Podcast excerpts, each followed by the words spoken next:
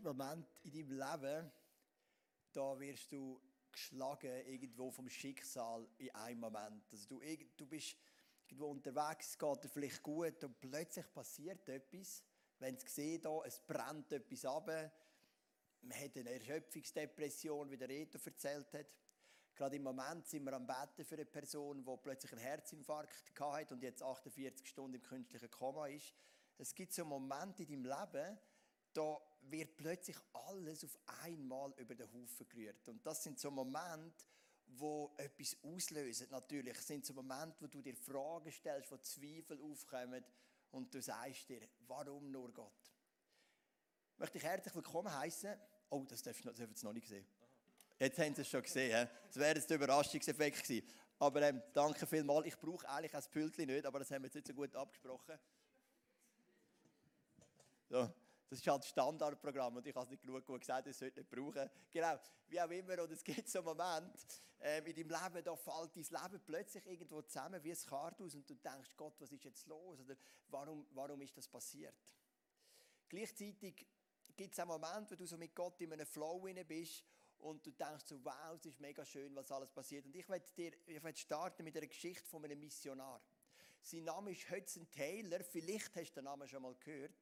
Und der ist, ist aufgewachsen als Sohn von einem Pastor und sein Vater hat ihm viel erzählt von fremden Kulturen. Und der kleine Hudson ist immer fasziniert von diesen fremden Kulturen, ganz speziell von einem Land, und zwar von China. Er hat immer gesagt, wenn ich mal größer bin, dann gehe ich als Missionar nach China. Das war sein Traum. Er hat dann auch ein Medizinstudium gemacht. Und mit 21 ist er dann das erste Mal in eine lebensgefährliche Reise antreten mit dem Schiff. Also es war nicht der Plan, dass sie lebensgefährlich ist, aber sie sind dann in den Sturm gekommen, es ist dann lebensgefährlich geworden. Aber schlussendlich, nach mehrmonatiger Reise, ist er in China angekommen. In China ist er ein bisschen verschrocken über die Zustände der Missionare. Und zwar hat ihn überrascht, dass die Missionare alle mit ihren Anzügen rumlaufen, nur in den Küstenstädten sind von China und gar keinen Zugang haben zu den Leuten im Landesinneren. Und er hat dann erste Reisen unternommen ins Landesinnere und hat gesagt, hey, wir müssen die Chinesen erreichen. Und wenn wir die Chinesen erreichen mit dem Evangelium, dann müssen wir uns kleiden wie sie, dann müssen wir denken wie sie, wir müssen handeln wie sie. Er hat sich dann chinesische Kleider machen lassen, hat sich einen chinesischen Zopf machen lassen, weißt du, oder? früher lokal und dann so einen Zopf, oder? Und, und er ist einer von ihnen geworden. Die Missionare haben ihn abgelehnt wegen dem, er ist, darum hat er dann auch die Missionsgesellschaft verloren, weil man hat gesagt, hey, du tust dich zu fest anbieten. Du musst dich zur festen Kultur anpassen, das ist gefährlich.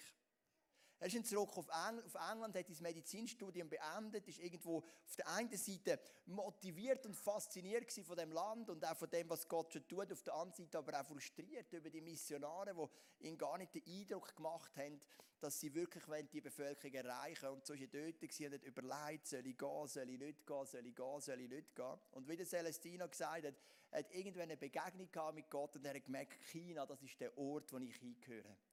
Es ist ihm dann gelungen, 24 Missionare zu finden, für jede Provinz zwei in China, plus zwei für die Mongolei, und hat mit denen ein, ein Hilfs- oder ein Missionswerk gegründet, China Inland Mission, und ist mit denen aufgebrochen nach China. Und in China, nach vielen Kämpfen, sind erste Früchte gekommen. Der erste Stammeshäuptling hat sich bekehrt, die Leute sind zum Glauben gekommen, die Gemeinden sind gewachsen. Der Hötzen selber hat, seine, hat eine zierliche Postur gehabt, war oft krank, gewesen, oft tagelang, wochenlang krank, gewesen, aber er hat gefeit, hat weitergemacht, hat dann auch eine Missionarstochter kennengelernt und geheiratet. Seine Familie ist gewachsen, sein Missionsdienst ist gewachsen und durch alle Kämpfe hat man gemerkt, da entsteht Frucht. Aber dann ist das Jahr 1870 gekommen. Und das Jahr 1870 ist das Jahr, wo der Hudson Taylor gebrochen hat. Im Jahr 1870 hat er als erstes seinen zwölfjährigen Sohn verloren. Das ist natürlich klar in China, andere Umstände, andere Hygiene zu dieser Zeit noch und so weiter. Auch einfach ein andere, anderes Essen und der eine Sohn hat das nicht vertragen, der ist gestorben. Im Juli dann hat seine Frau ein nächstes Kind zur Welt gebracht und das ist 13 Tage alt geworden und nach 13 Tagen ebenfalls gestorben. Und kurz darauf nach, als Grund, aufgrund von der Nachfolge von dieser schweren Geburt ist dann auch seine Frau verstorben. Und in dem Jahr 1870 hat er zwei von seinen Kindern verloren und seine Frau. Und das hat der Hudson Taylor gebrochen. Er ist zurückgegangen auf London, wo er herkommt. Und ist dort und hat innerlich gemerkt, ich habe einen Ruf auf China, aber ich habe eine Realität, die ist, die ist prägt von Schicksalsschlägen. Zwei Kinder, die gestorben sind, meine geliebte Frau, die gestorben ist. Er hat so einen Kampf gehabt zwischen Berufung und Emotionen. Und das ist ganz typisch bei Schicksalsschlägen. Ich würde einen Schicksalsschlag so definieren. Erstens, er kommt unverschuldet und zweitens, er kommt unvorbereitet. Also wenn einer klaut wie ein Wahnsinniger und nachher sagt, ich habe einen mega brutalen Schicksalsschlag, ich musste ins Gefängnis, dann ist das kein Schicksalsschlag, das ist zwar auch etwas Schmerzhaftes, aber es ist einfach die logische Konsequenz von seinem Versagen. Aber ein Schicksalsschlag kommt unverschuldet und meistens total unvorbereitet, wie ein Herzinfarkt oder eben wie der Tod von seinen zwei Jungs, die er hatte, der Tod von seiner Frau. Das sind Schicksalsschläge. Und als Nachfolger von Jesus müssen wir irgendwie schaffen, mit diesen Schicksalsschlägen umzugehen. Die Bibel ist auch ganz ehrlich. Matthäus 5, Vers 45 heißt, denn er lässt seine Sonne für Böse wie für Gute aufgehen und er lässt es regnen für Fromme und Gottlose. Also in dem Vers lesen wir, dass Gott, dass Jesus höchstpersönlich sagt, die Sonne brennt für die Guten und für die Gottlosen, aber es regnet auch für die Guten und für die Gottlosen. Und die Bibel ist sehr ähnlich mit Schicksalsschlägen. Nehmen wir zum Beispiel im Buch Ruth, Altes Testament ist eine Frau namens Nomi. Naomi wächst auf in Bethlehem und Bethlehem ist hebräisch und heißt auf Deutsch Haus des Brotes. Dort ist ja dann auch Jesus geboren im Haus des Brotes. Und ironischerweise ist in dem Haus des Brotes eine Hungersnot ausgebrochen. Und der erste Schicksalsschlag, den die Naomi, hat durchgehen musste, ist, ein ist eine Hungersnot. Sie ist dann mit ihrem Mann und seinen zwei Söhnen ins Nachbarland geflüchtet, auf Midian. Dort hat sie mit anschauen, wie ihr Mann gestorben ist und dann noch beide Söhne.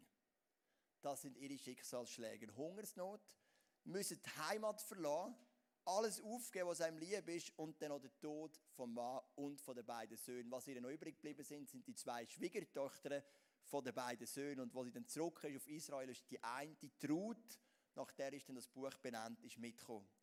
Und wenn immer mehr so Schicksalsschläge erleben in unserem Leben, meine Beobachtung ist, es gibt wie drei Punkte. Drei Punkte, die wir innerlich wie klären müssen. Der erste Punkt sind Fragen. Wenn wir erinnern, als Rebecca und ich unseren Sohn verloren haben, ich gehe jetzt nicht genauer auf die Geschichte ein, weil die haben wir auch predigt vor ein paar Jahren, wo das passiert ist und ich möchte dich auch nicht immer langweilen mit den gleichen Geschichten. Aber eines Tages, oder wir sind dann immer wieder auch konfrontiert worden mit anderen Leuten, die auch Kinder verloren haben, da sind wir eingeladen gewesen mit einem anderen Ehepärchen, noch einiges jünger als, uns, als wir und das erste Kind verloren. Ganz eine traurige Geschichte.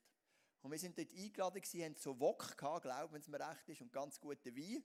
Aber es ist jetzt nicht so im Mittelpunkt gestanden in dem, in dem Abend. Jetzt die Frage, warum ich das erzähle, gell? passt jetzt irgendwie nicht rein. Und sie haben so viele Fragen gehabt.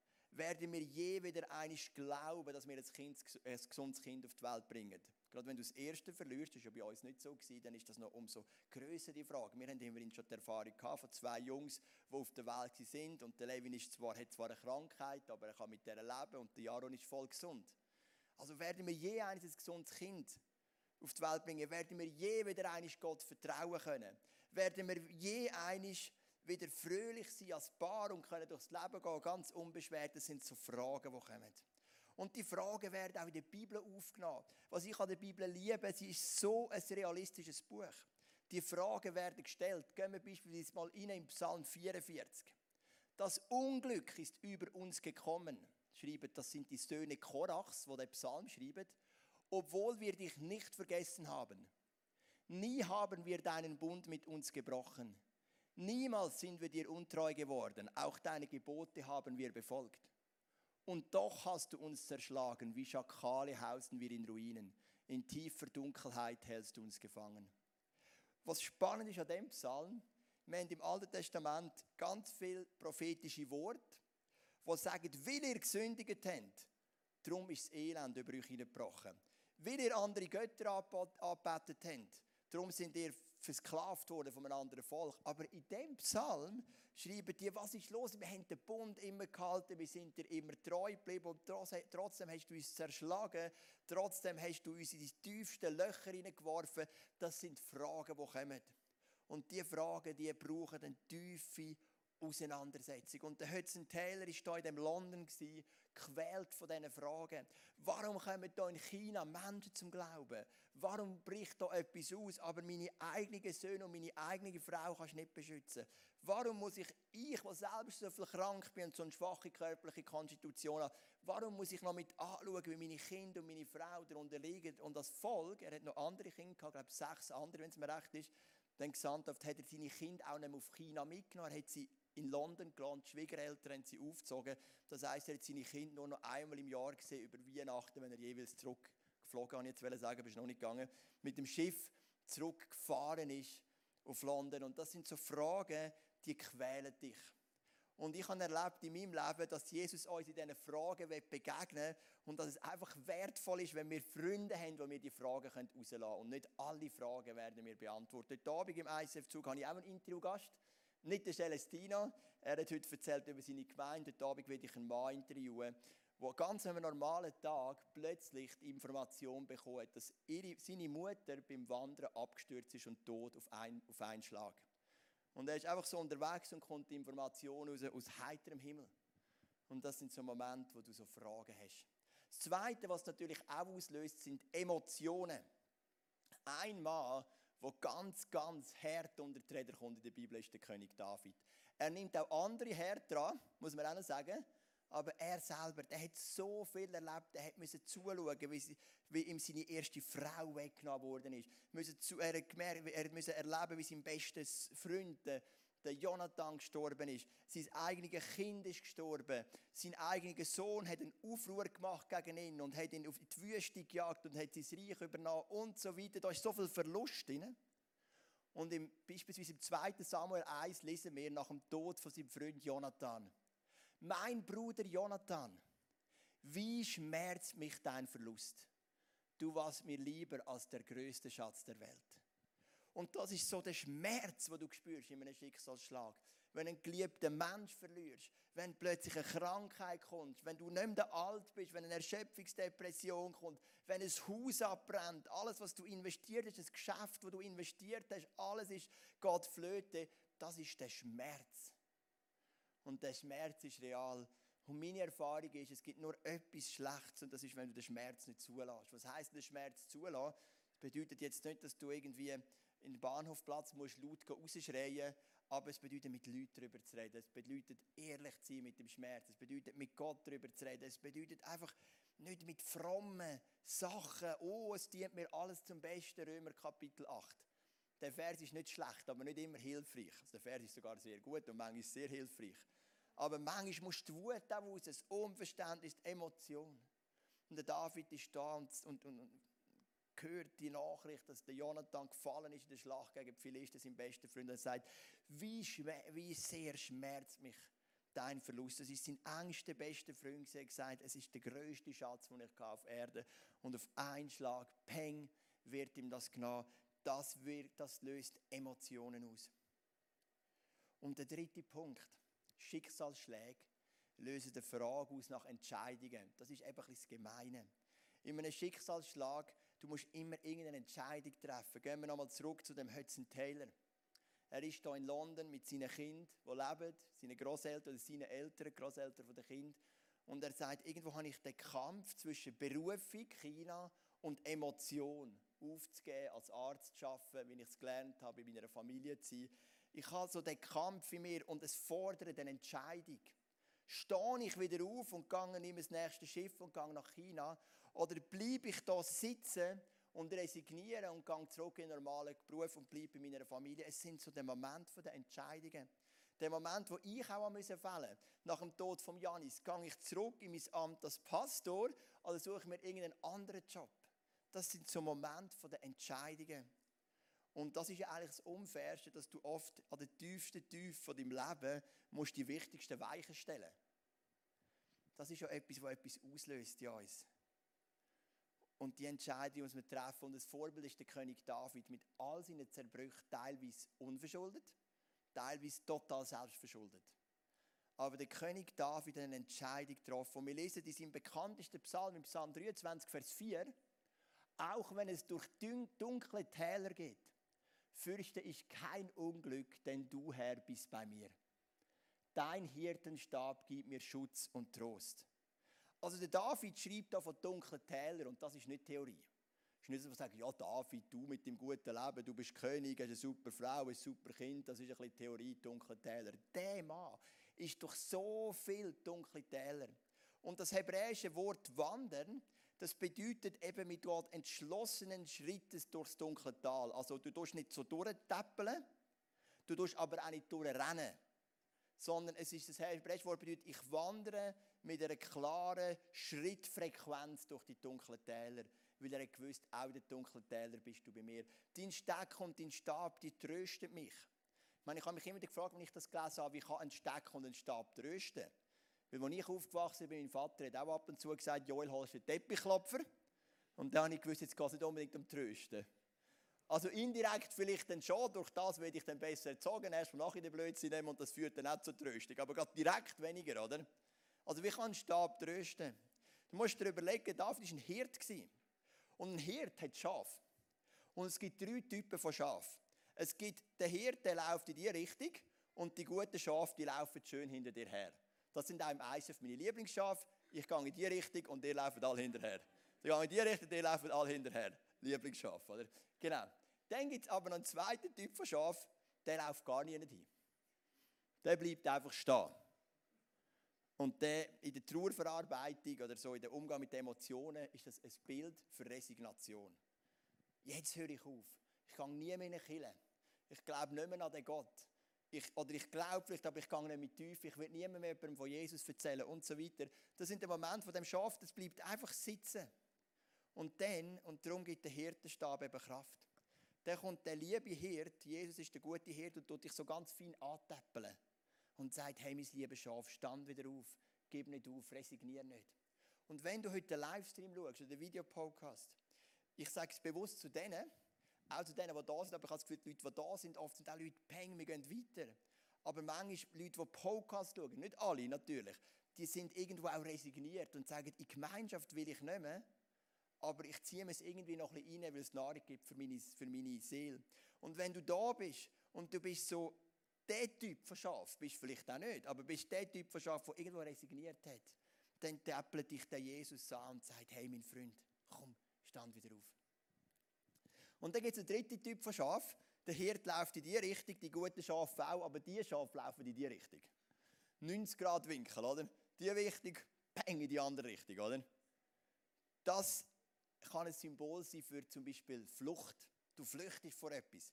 Gerade wenn du einen Trauerfall hast, wenn du ein Kind verlierst oder was auch immer, dann flüchtet man oft. Man kann in Alkohol flüchten, man kann in Pornografie flüchten, man kann in Netflix flüchten und so weiter.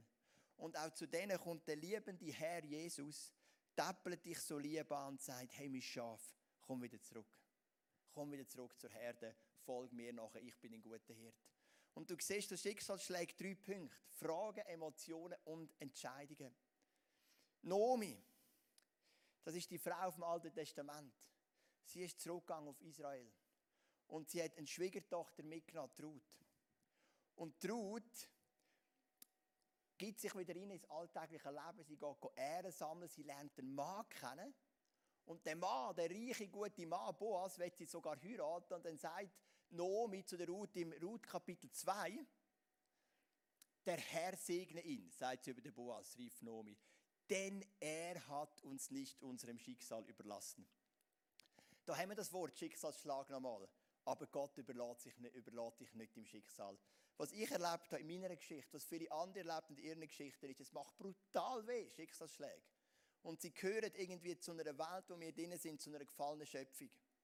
Aber was ich auch erlebt habe, Gott überlässt uns nicht unserem Schicksal. Wir haben das mega schön gesehen, wir haben das Theater gehabt.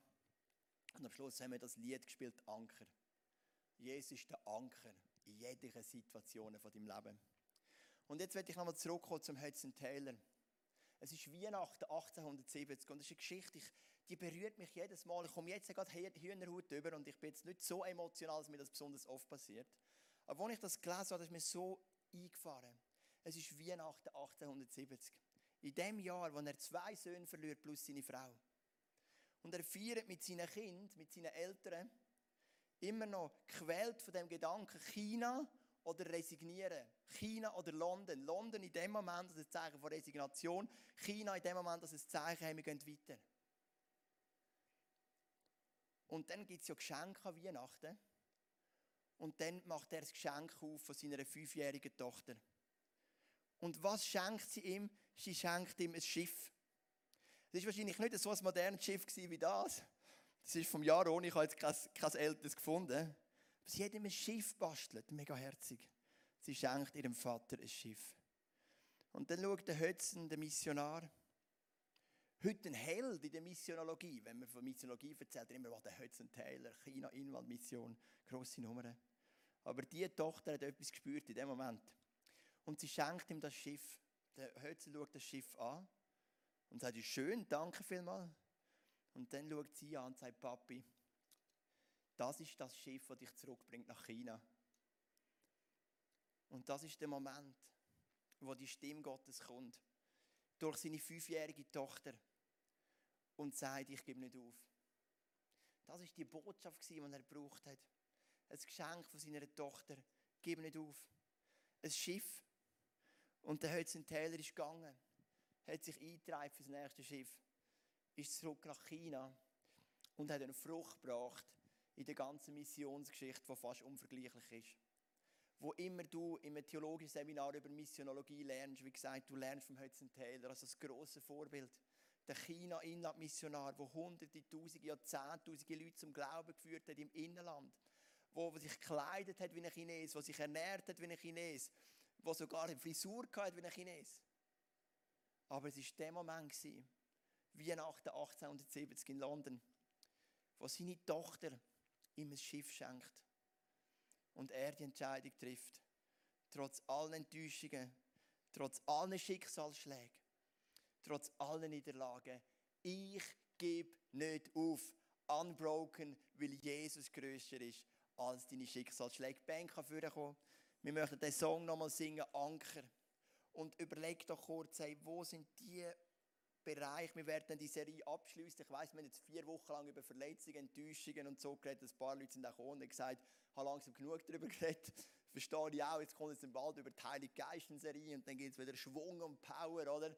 Ähm, aber vielleicht noch das letzte Mal in dieser Serie, im Livestream oder da, dass wir uns nochmal sagen,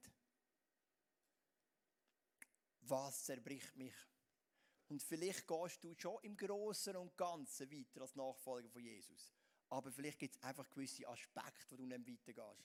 Vielleicht erzählst du niemandem mehr von Jesus, weil du so oft enttäuscht worden bist. Vielleicht betest du für keine Kranke mehr, weil du selber nie eine Krankenheilung erlebt hast. Oder weil du weil für dich beten, du bist nicht gesund worden. Es gibt auch Aspekte, manchmal ist ja nicht das ganze Leben, wo du nicht mehr nachfolgst. Vielleicht gewisse Aspekte. Vielleicht gehst du nicht mehr in eine christliche Gemeinschaft, weil die zerbrochen ist. Und Jesus ist der, der heute das Schiff in die Hand drückt, so wie das fünfjährige Mädchen vom Hudson Taylor, und sagt, hey, stand nochmal auf, nimm das nächste Schiff und komm, komm, wir stehen doch miteinander auf. Wir überleg dir noch kurz, vielleicht kann die Band einfach mal ein bisschen instrumental spielen, bevor wir singen. Und du darfst auch mal überlegen, hey, wo sind die Prozesse in meinem Leben, die mir richtig wehtun? Gib dir einfach eine Minute Zeit für das, du darfst auch mal ganz selber überlegen, was tut dir richtig weh und wo bist du so in einem Prozess von Resignation.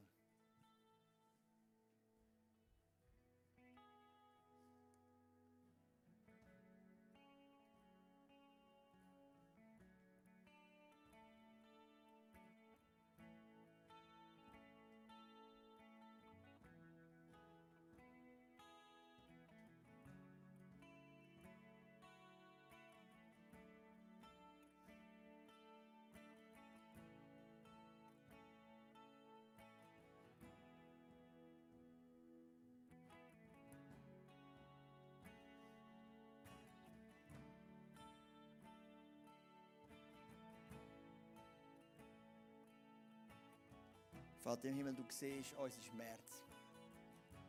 Schmerz durch Schicksalsschläge, Schmerz durch Enttäuschungen, Verletzungen, vielleicht sogar Schmerz, der eine Wirtschaftskrise auslöst, wie Entlassungen oder finanzielle Einbußen. Es gibt ein riesiges Potenzial für Schmerz in unserem Leben. Trennungen. Aber Jesus, du hast den Schmerz getragen am Kreuz von Golgatha. Und wir möchten heute einen Tausch machen am Kreuz. Wir möchten unseren Schmerz bringen und deinen Frieden empfangen. Wir möchten unsere Fragen bringen Und ich glaube nicht, dass wir alle Antworten empfangen. Das werden wir im Himmel. Aber vielleicht eine Hoffnung empfangen. Vielleicht einen Ansatz von Antworten. Möchte dir unsere Emotionen bringen. Und deine Emotionen empfangen, wo du sagst, ich habe Gedanken von, von der Liebe und von der Güte über dein Leben. Und wir möchten unsere Angst vor Entscheidungen bringen, die vielleicht gerade negative Erlebnisse ausgelöst haben. Und möchten es eintauschen gegenüber einer göttlichen Entscheidungsfreudigkeit. Eine Entscheidungskraft, wo wir auch Entscheidungen treffen können, auch in den tiefsten und dunkelsten Momenten von unserem Leben.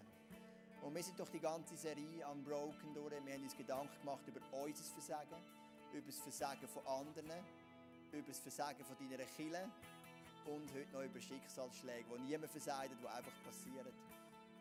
Und heute bringen wir das alles zu dir. Wir legen das alles ab. Wir gehen versöhnt mit dir. Wir gehen versöhnt miteinander und versöhnt mit uns selber da raus. Weil wir etwas wissen. Du bist der Anker für unsere Seele. Und das möchten wir dir jetzt von ganzem Herzen singen. Amen.